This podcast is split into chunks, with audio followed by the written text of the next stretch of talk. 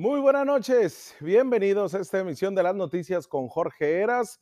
Emocionado como todos los días de estar acá, de llegar hasta su hogar, de que nos dé esa oportunidad de sentarnos a su mesa, a su sillón, acomodarnos en su cama o acomodarnos en donde en su silla preferida para ver las noticias con Jorge Eras, este espacio de análisis, de reflexión, de información, esta revista periodística que le apuesta precisamente a la reflexión colectiva, porque hacemos una verdadera este, interconexión, interlocución con usted, y es ahí donde es nuestro plato fuerte. Así que iniciamos con este primero em, espacio, este primer bloque, que es la editorial. Y déjeme hacerle varias preguntas ¿Usted se siente seguro? ¿Usted confía en el sistema de justicia? ¿Son buenos los investigadores como los administradores de justicia en Baja California? Esas preguntas que le hago desde esta trinchera, contéstelas ahorita, pero guárdese su respuesta, para que al final de la editorial se las vuelva a preguntar y así responder, pero ya con la información que le daré a continuación. Partamos primero con que el 80% de los delitos en México no se denuncian. Sí, solamente dos de cada diez delitos en nuestro país se acude ante el Ministerio Público a denunciarse. Y es que el 80% son este, esta cifra negra. ¿Y por qué pasa todo esto? ¿Cuál es el trabajo que han hecho las autoridades? Ahorita mismo eh, le voy a comentar con datos que dan a conocer organizaciones de la sociedad civil que, en las que trabajan especialistas en la materia para poder llegar a conclusiones, pero todo un análisis profundo, en donde Baja California no aparece tan mal parado, sin embargo, sí reprobado. Partamos con que en 2016, con la entrada en vigor del Código Nacional de Procedimientos Penales, concluyó así la implementación de la reforma legal más grande en la historia moderna de México, con lo que se le llamó el nuevo sistema de justicia penal. Con este hito del sistema penal adversarial, que fue aprobado en 2008 y que Baja California junto con Chihuahua, bueno, fue primero Chihuahua, después Baja California, y específicamente en la capital del estado, fueron este piloto en el cual se le destinó inmensidad, millones y millones de pesos, y que al final todo terminó siendo en un cascarón que nos dejó Rommel Moneno Manjarres y que después fue premiado por este trabajo gris con mucho turismo este, judicial, en la cual pues hasta medios de comunicación se llevaba a hacer sus giras artísticas y que al final nos dejó un cascarón. Pero esto entró en vigor en todo el territorio nacional en 2016. Nosotros ya teníamos seis años de avance. Esto para, obviamente, para todos los delitos. Sin embargo, la consolidación del sistema de justicia penal, porque el que hemos apostado tanto, tanto a las organizaciones de la sociedad civil como nosotros como sociedad, e incluso especialistas y académicos, y también hay que decirlo, ¿no? los agentes del Ministerio Público, los jueces, los magistrados, pues todavía no concluye. En su séptima edición del reporte Hallazgos, que, es dado, que fue dado a conocer durante este mes de octubre en el país por la Asociación México Evalúa, se analiza el comportamiento del sistema desde sus cimientos hasta sus resultados, considerando los ámbitos de condicionantes, que es una evaluación con un enfoque sistémico de la política pública, de los procesos de toma de decisión y la asignación presupuestal. También los habilitantes, que es un análisis de las capacidades institucionales para lograr una adecuada operación en sus marcos normativos, es decir, toda su estructura legal, pero también organizativa y la profesionalización del personal. También evalúan resultados, que son estos los que se dan dentro de un sistema con un enfoque de eficiencia y eficacia. Y por último, el ranking e índice de impunidad. En Baja California partamos con esto. Existe una impunidad, de acuerdo a México Evalúa, del 64%, que lo ubica en el primer lugar en la evaluación del sistema de justicia penal en México. 64%. No estamos tan mal parados, a diferencia de otros que alcanzan o superan los 90, como en Sinaloa, por ejemplo. Pero acá en Baja California el 60, 64% ah, nos habla de apenas un 36% de efectividad. Es decir, están reprobados y por lejos, ¿eh? Es como sacar un 3 en un examen. De acuerdo a este reporte hallazgos 2019, Este porcentaje ubica Baja California como la entidad con menor impunidad del país. Con base a un análisis de audiencias y sentencias, México Evalúa busca refrendar su defensa del sistema acusatorio como un núcleo que garantiza el debido proceso y la igualdad para víctimas e imputados, al advertir que ofrece mayores controles y garantías en su beneficio, a diferencia del sistema inquisitivo, el viejo sistema. El índice de impunidad estatal mostró una media nacional del 92% y esto subió por lo que se venía trabajando en 2018, es más, no vamos avanzando. Este indicador que se aproxima a un registro de la efectividad con la que las instituciones de procuración e impartición de justicia responden a la comisión de delitos y cómo lo resuelven. Es por eso que le digo, la impunidad es lo que al final a todos nos deja este trabajo de la autoridad, pues que ni siquiera es a medias, sino muy deficiente, a pesar de que se alcanza un 36%, en el 26% en Guanajuato, el 14% en Querétaro, ya les decía, en Sinaloa, solamente la efectividad del Ministerio Público y de los jueces es de apenas un, el 1%, al igual que en Guerrero, San Luis Potosí y Ciudad de México, donde se acercan alrededor del 2%. Ojo, toda esta información la obtiene eh, México Evalúa de acuerdo a la información oficial que le dan a conocer las propias este, entidades del país, tanto del Poder Judicial como el Poder Legislativo y como también este, el Poder Ejecutivo, cuando eran las Procuradurías a su cargo. Edna Jaime, directora general de México Evalúa, sostuvo que se observa una locomotora legislativa con una mayor carga de contrarreformas y apuestas para reducir garantías y libertades, pero escasa en soluciones reales para atender la impunidad. Perdón. Es decir, se hacen leyes y leyes y leyes y leyes para decir, más sanciones, más eh, prisión preventiva de manera oficiosa, todos a la cárcel, pero eso no necesariamente atiende la impunidad.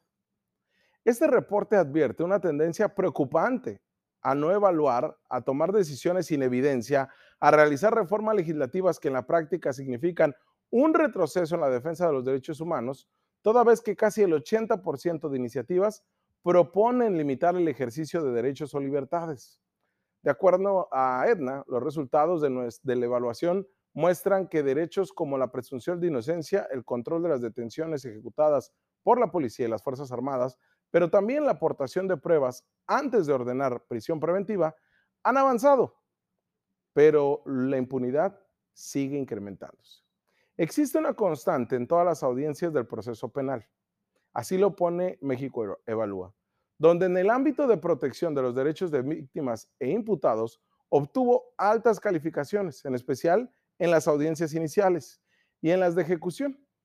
En las resoluciones judiciales se estudió la figura del amparo y su impacto en el sistema adversarial, en el que deja entrever una repercusión directa y positiva en la protección de los derechos, sobre todo en lo referente a la verdad y la justicia, a la presunción de inocencia y una defensa adecuada. México Evalúa señala que las recomendaciones de política pública se centra en el fomento de la coordinación interinstitucional a partir de un camino en común que deben de tener.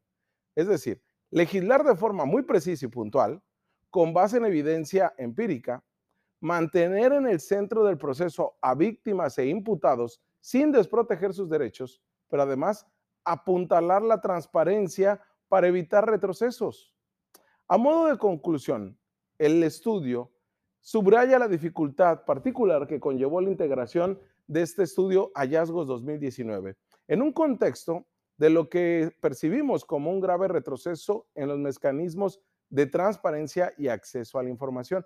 Es por eso que le digo, todo deriva de la información que se le da. Por ejemplo, resaltan en este documento, que es muy, muy amplio, que el Poder Judicial, el Poder Judicial de Baja California, entregó hojas ilegibles Así, como si se trataran del anterior fax, pues así se mandaron escaneadas hojas que no se podían identificar datos ni, números y obviamente eso se hace a propósito. Y Baja California fue resaltado en ese, en ese espacio. Desde la falta de personal para atender los casos hasta desconocimiento de la ley y de sus reglas básicas al momento de aplicarlas, Es por eso que continúa la impunidad, pero además de que las detenciones incluso fueron anuladas por los jueces debido a irregularidades. Se detectó que las agencias del Ministerio Público archivan más del 60% de los casos que dicen que resuelven. La consolidación del sistema procesal penal que tenemos o que se le sigue llamando nuevo sistema de justicia, tiene objetivo que las demandas de una justicia penal sea efectiva y se concreten independientemente de todo. Era un camino para hacer todo más transparente, pero siempre acogiado por la falta de preparación, de capacitación y sobre todo por no entender o la ignorancia misma de este sistema. Para que este proceso avance, se necesita una observación más precisa de los retos en las entidades federativas, lo que enfrenta cada institución del sistema o incluso los que surgen en cada fase del proceso penal, al tiempo que se mantiene una visión a nivel macro de cada uno de los desafíos y objetivos comunes que se tienen por parte de nuestro sistema de justicia. Conclusiones y resultados de Evalúa.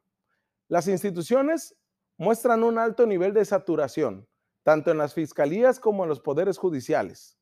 La cantidad de casos que se quedan en la esfera de la institución sin recibir respuesta efectiva es superior al del 2018, ya sea en forma de reparación del daño, sobre todo es en reparación del daño, la salida alterna o anticipada o de una sentencia por parte del juez. Es decir, se quedan estancadas en las cárceles y estancadas en el proceso judicial que se hace. Evidentemente hay una saturación. Este fenómeno se asocia con el efecto, con la disponibilidad limitada de recursos y con una baja, capacidad instalada en términos de suficiencia de personal. Pero también es consecuencia, y eso hay que decirlo con todas las letras, de una falta de política criminal de Estado que identifique objetivos a mediano y a largo plazo y que pueda articularse con políticas de persecución penal. ¿Qué van a establecer esto? Pues prioridades que se optimicen recursos existentes, que definan la forma de responder a cada fenómeno criminal. Presupuesto, señala Evalúa, México Evalúa, que se deben de integrar todavía bajo una lógica inercial, que termina por ampliar brechas entre las instituciones y entre ellas no hay colaboración. Consideran estos especialistas de México que hay una asignación presupuestal más justificada por un concepto de seguridad pública que es como apantallan, que realmente con objetivos de una justicia penal. Cuando el sistema, señala a México Evalúa, operen integralmente hacia objetivos comunes y privilegie la protección a víctimas e imputados, estará en condiciones de dar respuesta a legítimas demandas sociales. Por eso es que vemos que ni entienden los familiares de las víctimas, ni tampoco los familiares de los imputados o de aquellos que están en un proceso penal no necesariamente bajo sentencia. Sí, legislar, sí, pero de una manera más precisa y puntual. Se requieren ajustes constantes, lo sabemos todos, así es nuestra sociedad cambiante, pero no todos pasan por una verdadera modificación del marco normativo. Van muchos por un tema político o un tema de impacto mediático que lo que realmente trabajan arrastrando el lápiz nuestros legisladores. Apuntalar la transparencia como este insumo básico para la consolidación del sistema de justicia penal. Datos duros, sólidos, pertinentes, pero que sean verificables y certeros. No solamente se trata de hacer público algo ya con eso es transparente. Se deben de tener los datos de adeveras. Ya por último, analizar la reinserción de las personas que han sido privadas de su libertad. Algo que estaremos analizando en otra editorial. No se cumple en Baja California se minimiza su reincidencia y se fomenta la reconstrucción del tejido social. Serían los puntos que deberían la autoridad misma, pero están perdidas en un abismo. Esas aspiraciones se ven marginadas en el discurso como en los esfuerzos institucionales. Eso es algo que nosotros tenemos que analizar sobre cómo se está trabajando desde nuestro sistema de justicia. Y es por eso que le vuelvo a preguntar. Acá es un solo línea, ¿eh? Desde la Policía Municipal, que es preventiva, y que arma su informe policial homologado, que es determinante en un juicio, como el agente del Ministerio Público, que es este ente investigador, y que presenta muy bien armado o muy mal armado ante un juez de control y luego un juez de garantías y después ante un magistrado, y así tenemos un juicio oral y así tenemos un verdadero sistema de justicia. ¿Usted qué cree? Primero le digo, ¿usted se siente seguro? ¿Usted confía en el sistema de justicia? ¿Son buenos los investigadores como los administradores de la justicia?